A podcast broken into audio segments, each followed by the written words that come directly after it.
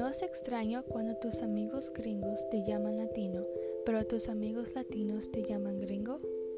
Creo que todos estamos de acuerdo en que sí es muy confundido y puede hacerte sentir solo. Bueno, yo estoy aquí para asegurarte que no estás solo y que hay muchas personas que se sienten exactamente como tú, incluyéndome a mí. En Gringa Greatness vamos a hablar sobre todas las situaciones incómodas, chistosas y tristes que suceden cuando eres un gringo de los Estados Unidos. Obviamente no hablo español perfectamente, de hecho tenía que usar Google Translate para esto, pero ojalá podemos aprender y discutir cómo es ser latino crecido en los Estados Unidos.